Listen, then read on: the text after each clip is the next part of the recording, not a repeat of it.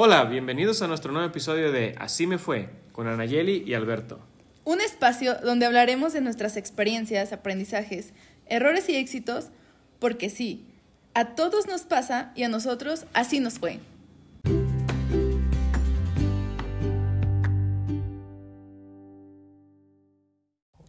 Hola, bienvenidos a un nuevo episodio de Así me fue. Y aquí estoy con Alberto. Y bien, ¿cómo estás, Alberto? Hola, estoy muy bien. Sábado 12 de diciembre de 2020. Tequileras de Capilla o de todo el estado de Jalisco, patrocínenos. Hoy te traigo un temita bien chido.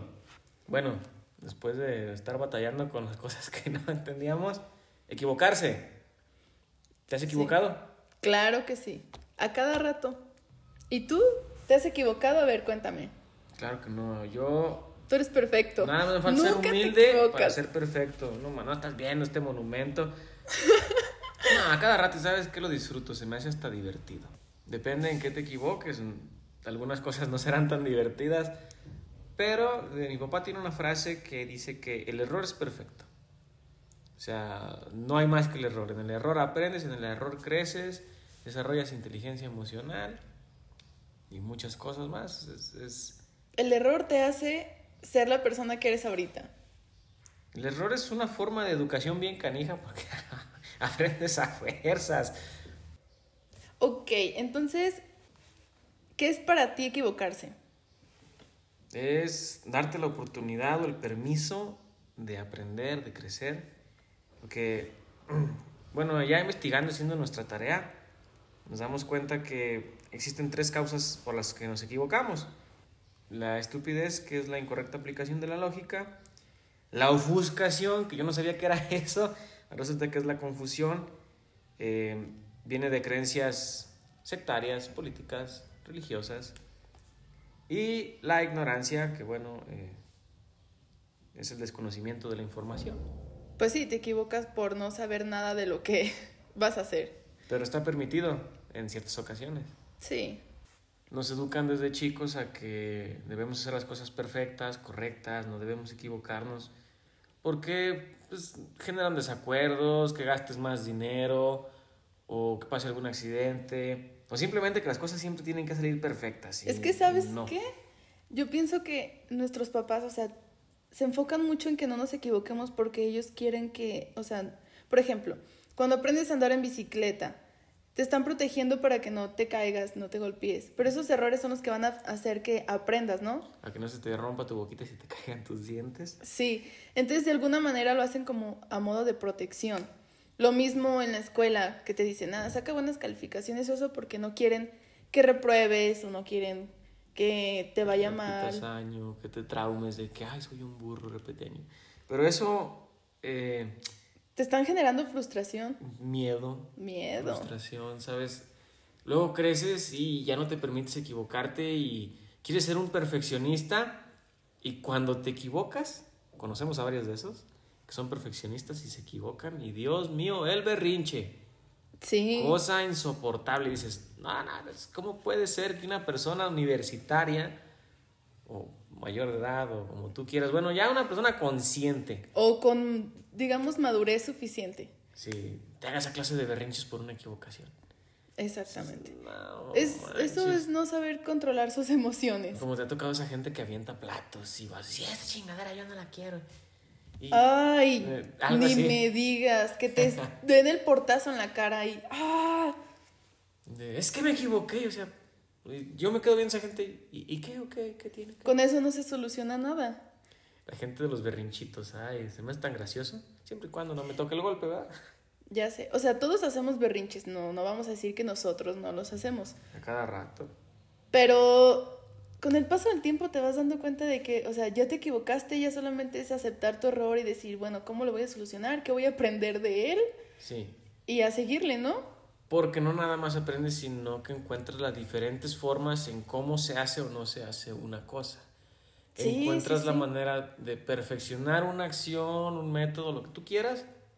No nada más es de esta manera se hace y no, encuentras muchas maneras.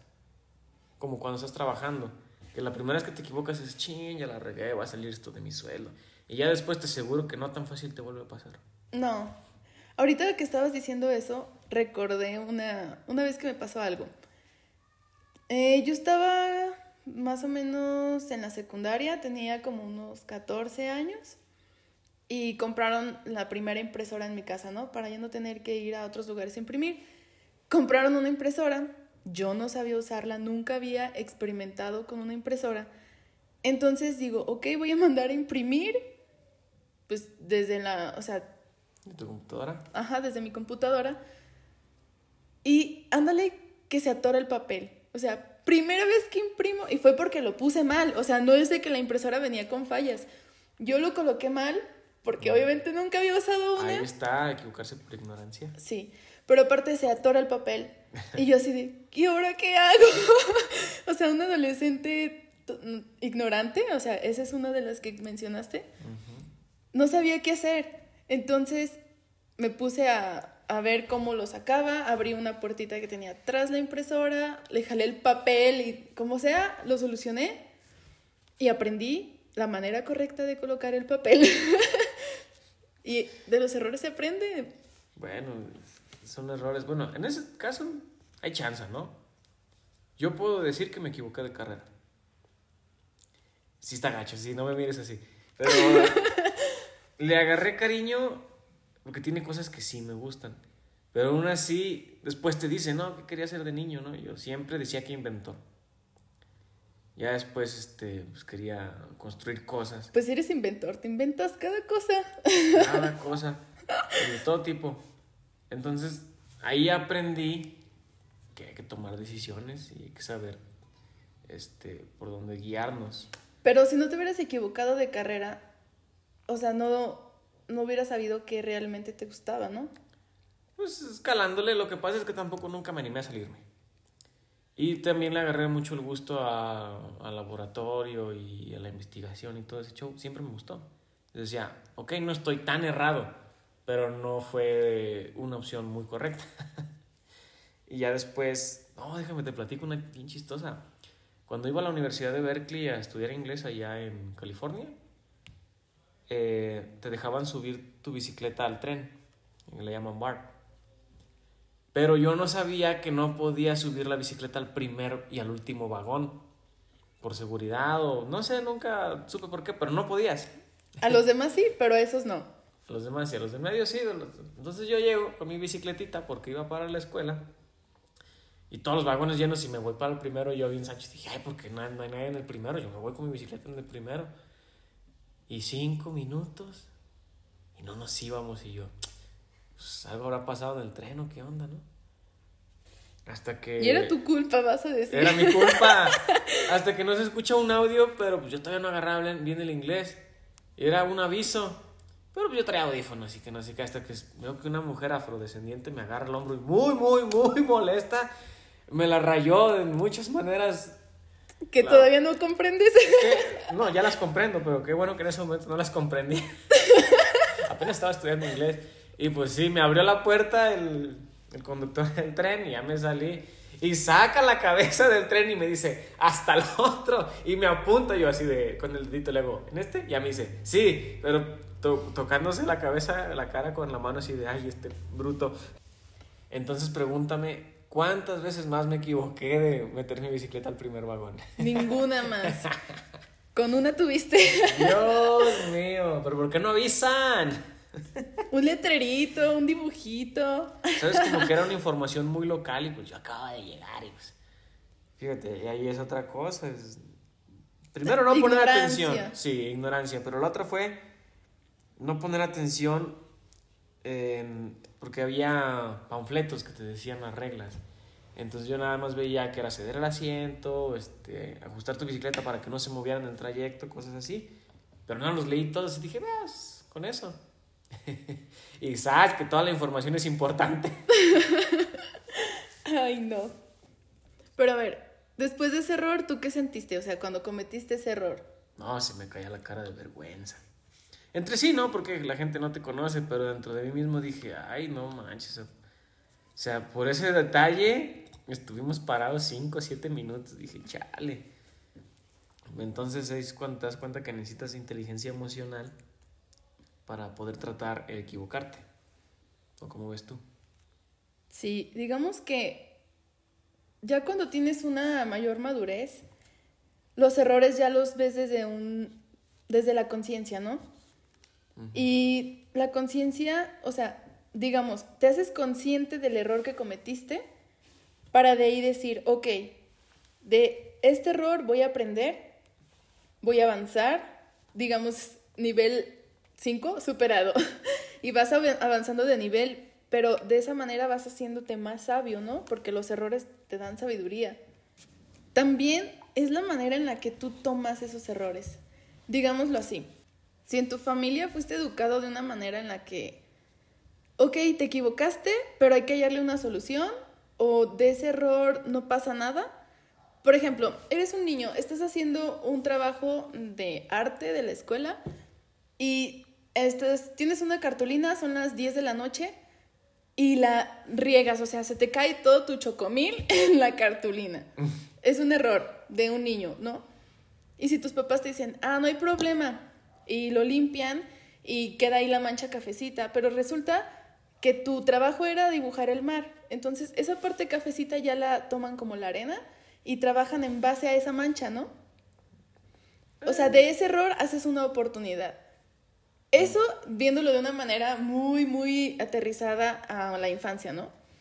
Si eso lo llevamos ya a la vida adulta, eh, digamos, algún error que cometiste, dices, ok, en base a ese error, voy a verlo del lado más positivo posible y voy a ver cómo me adapto a él, ¿no? Digamos, es algo que ya no tiene solución, ok, me adapto a ese error. Lo tomo de la mejor manera y pues ya, hacia adelante. No es como que te vas a poner a hacer tu berrinche a llorar y ya la cagué. O sea, no. Tienes que ver la manera positiva de ver ese error. ¿Qué caso tiene perder tu tiempo enojándote y decir, ah, esta fregadera no? Pero tú siempre tuviste esa inteligencia emocional. ¿O no? ¿Cómo la desarrollaste? Porque a mí me costó mucho trabajo. A mí me daba vergüenza que la gente supiera que me había equivocado.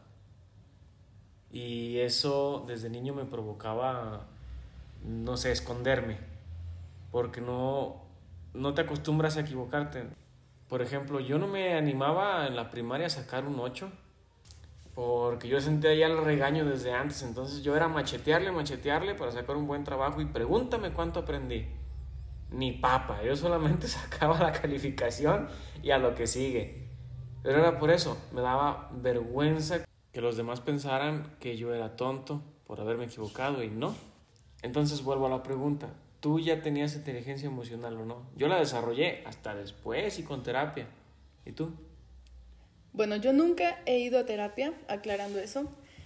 Sí me han dicho algunas personas que tengo muy buena inteligencia emocional, algunos profesores y así. Yo la verdad no sabía el, el significado de eso hasta ya últimamente, ¿no? Más reciente que he leído un poco y que me he adentrado más a ese tema de las emociones. Pero pues en mi casa, volviendo al asunto de las calificaciones, a tu ejemplo, nunca me exigieron una calificación. Sin embargo, siempre tuve buenas calificaciones. Era por mí misma, ¿no? Pero es porque yo tengo una personalidad muy competitiva.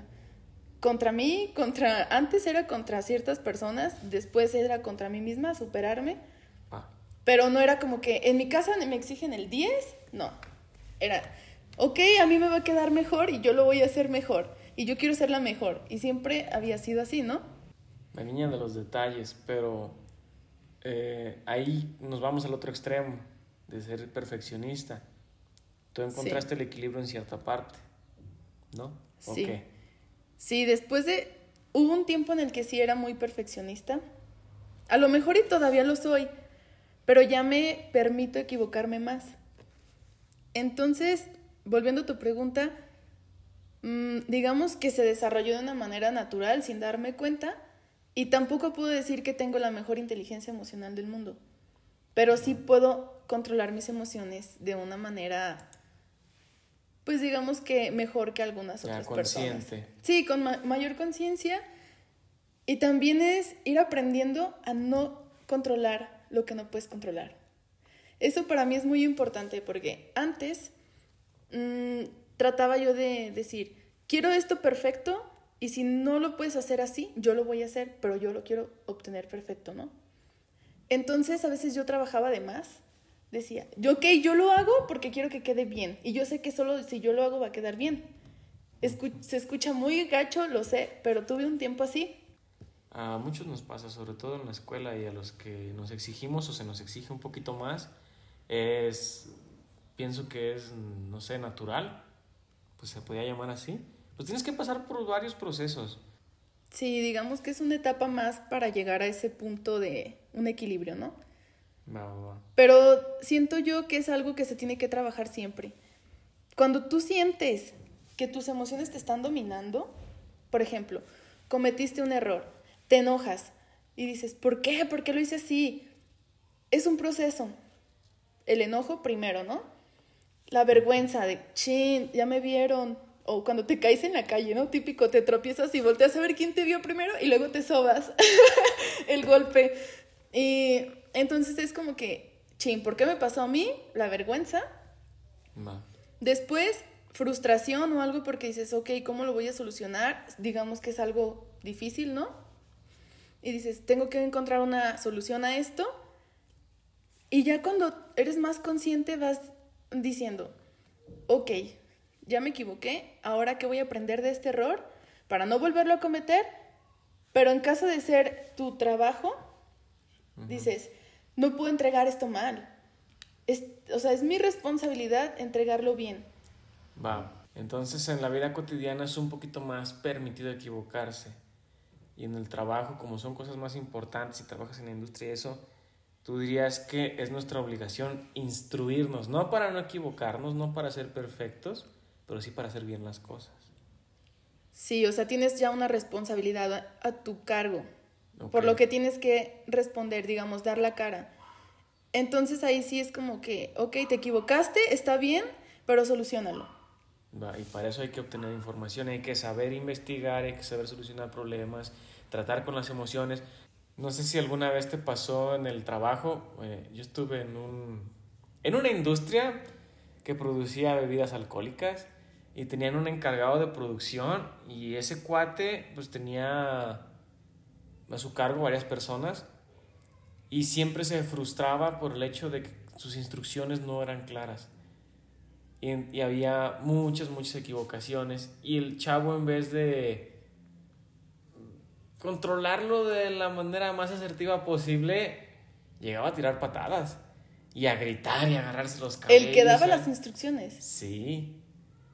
Porque él tomaba la responsabilidad, pero en, vez de decir, ok, es mi responsabilidad, lo voy a mover de tal manera, lo voy a solucionar así, se enojaba y para todos era súper incómodo en la oficina de, ay, este, pues, eh, pues chavo, la vida sigue, ¿no? O sea, pues dedícate a lo que tienes que dedicar, güey, búscale solución, ahorita ve, ve, toma agua, refrescate la cara y regresa a tu chamba. Pero sí era un poquito incómodo. Entonces era una persona que sus emociones lo dominaban cada vez que cometía un error y no tenía la responsabilidad para, digamos, tomar el aprendizaje de eso. Así, más o menos así. Pero ya, o sea, tropezar con la misma piedra todo el rato, o sea, es como cuando dices, una, dos, tres, te la paso. Pero ya una tras otra, tras otra, y no aprender de que, o sea, ya sabes que es un error que estás cometiendo y no lo solucionas, ya es como que, a ver, una cachetadita, reacciona, por favor. ¿Sabes que creo que él era nuevo como en esa área? Y además le ponían unas competencias un poquito raras, como que a cada rato se las cambiaban porque estaban ajustando ciertos detalles, entonces a él le costaba trabajo encontrar soluciones. Y es más fácil equivocarse. O sea, no lo justifico en su, cara, en su carácter, sí, pero sí en que tenía chance de equivocarse. Tenía sí, chance de sí, todos tenemos permiso de equivocarnos. Aquí, y volviendo al tema principal, y lo que queremos que entienda la gente que nos escucha, es una cosa es equivocarte y otra cosa es saber manejar tu equivocación. Va, pero van de la mano. Van de la mano, claro. Vamos a... ¿Qué te parece si hacemos síntesis, no? De, ¿tienes permiso de equivocarte?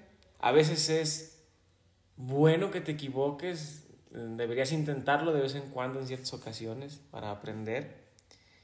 Y al mismo tiempo a aprender a manejar tus emociones que entiendes que todo el tiempo te vas a equivocar, no eres perfecto, eres un ser humano.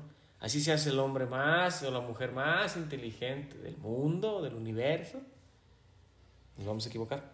Pero sabes algo también muy importante que quiero mencionar.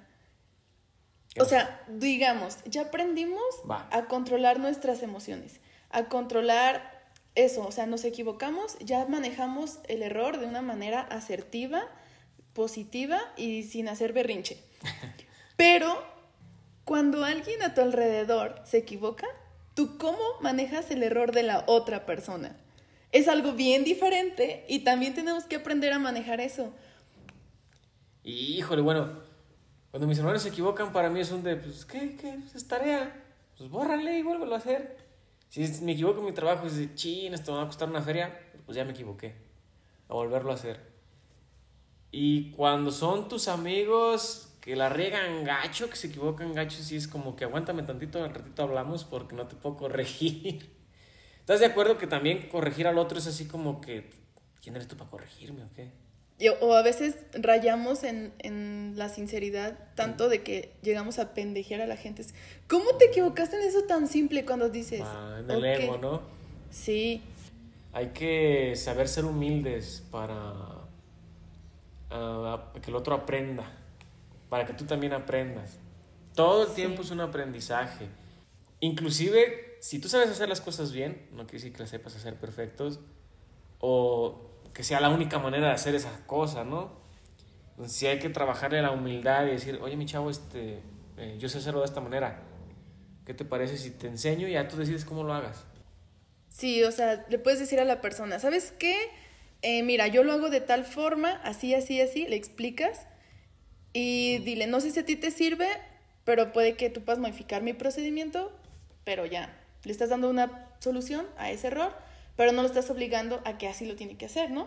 Es trabajo en equipo, es crecimiento, o sea, a fin de cuentas no es ser perfecto, sino vivir en armonía contigo mismo y con los demás y ver que hay chance de hacer muchas cosas, buenas, malas, de equivocarse o de hacer las cosas bien y que qué chido que te salgan las cosas bien, felicidades, se siente bonito. Pero cuando no te salen perfectas, pues no salió perfecto y ya, se acabó. Va, pero hemos, hemos hablado de cuando nos equivocamos en la escuela o en el trabajo, pero ¿y qué cuando te equivocas con otras personas? Hay que saber pedir perdón y eso está canijo. No todas las personas saben pedir perdón cuando se equivocan. Es que cuesta trabajo para empezar. Pues digamos que reconocer tu error frente a una persona a la que tus actos le hicieron daño, tus equivocaciones, pues no es fácil, porque tienes que primero aceptar el error internamente, eh, asimilarlo y decir, ok, tengo que pedir disculpas. Y eso no lo sabe hacer toda la gente. Aceptar que hiciste daño, no, es que bueno, a mí de más chico sí me costaba más trabajo, hasta nudo en la garganta se me hacía de, ay, tengo que pedir perdón, pero es como... Y llegas con la, así, todo tímido y, ¿me perdonas? Es que esta te duele. Sí, porque estás reconociendo tu falla. Pero estás conociéndote como humano. Entonces vas a darte cuenta de muchas cosas. En este caso el tema de equivocarse. No somos perfectos, mis chavos. Por mucho que estudiamos. Por mucho que vivamos. No lo somos. No podemos saber cómo tratar todas las cosas, todas las acciones, todos los momentos. Y nunca vamos a estar exentos del error, de la equivocación. Pero sí podemos ir desarrollando la capacidad de resiliencia. Va. Y la resiliencia viene a ser esa capacidad que tiene el ser humano para superar las circunstancias adversas o traumáticas, errores, etc. Pero algo muy importante que quisiera mencionar ya para finalizar y después pasar a tu conclusión, Alberto, hay que permitirnos equivocarnos porque muchas veces, y nosotros no lo vamos a saber porque no podemos visualizar el resultado de la acción que nos va a traer el error, pero muchas veces el error nos trae un resultado mucho mejor a lo que estábamos esperando. Por ejemplo, ¿cuántas cosas que hay actualmente, inventos super fregones, avances en la ciencia, en la tecnología, han sido resultado de un error. La penicilina. El chocoflán, dices tú. sí, muchísimas. Entonces, está permitido equivocarse, pero sí hay que verlo de una manera más positiva e ir trabajando en ese proceso, ¿no? De los errores y el aprendizaje que nos trae cada error. Yo no lo pude haber dicho mejor, tienes razón, hay que trabajar en el error, hay que darnos permiso, hay que aprender, hay que trabajar en nuestra inteligencia emocional y ya saben gente, este, tenemos permiso, no somos perfectos. Así que ya saben, ya tienen permiso de equivocarse, nosotros les dimos el permiso, no se crean. Pero sí, de alguna manera está permitido y sean conscientes, ¿no? De, de que no está mal y no se castiguen cada vez que se equivoquen. Y eso fue todo por el episodio de hoy. Esperamos que les haya servido. Gracias por su apoyo. Compartan. Y ya saben, suscríbanse. Ya saben, empresas de Jalisco, patrocínenos. Bye bye. Hasta el siguiente episodio.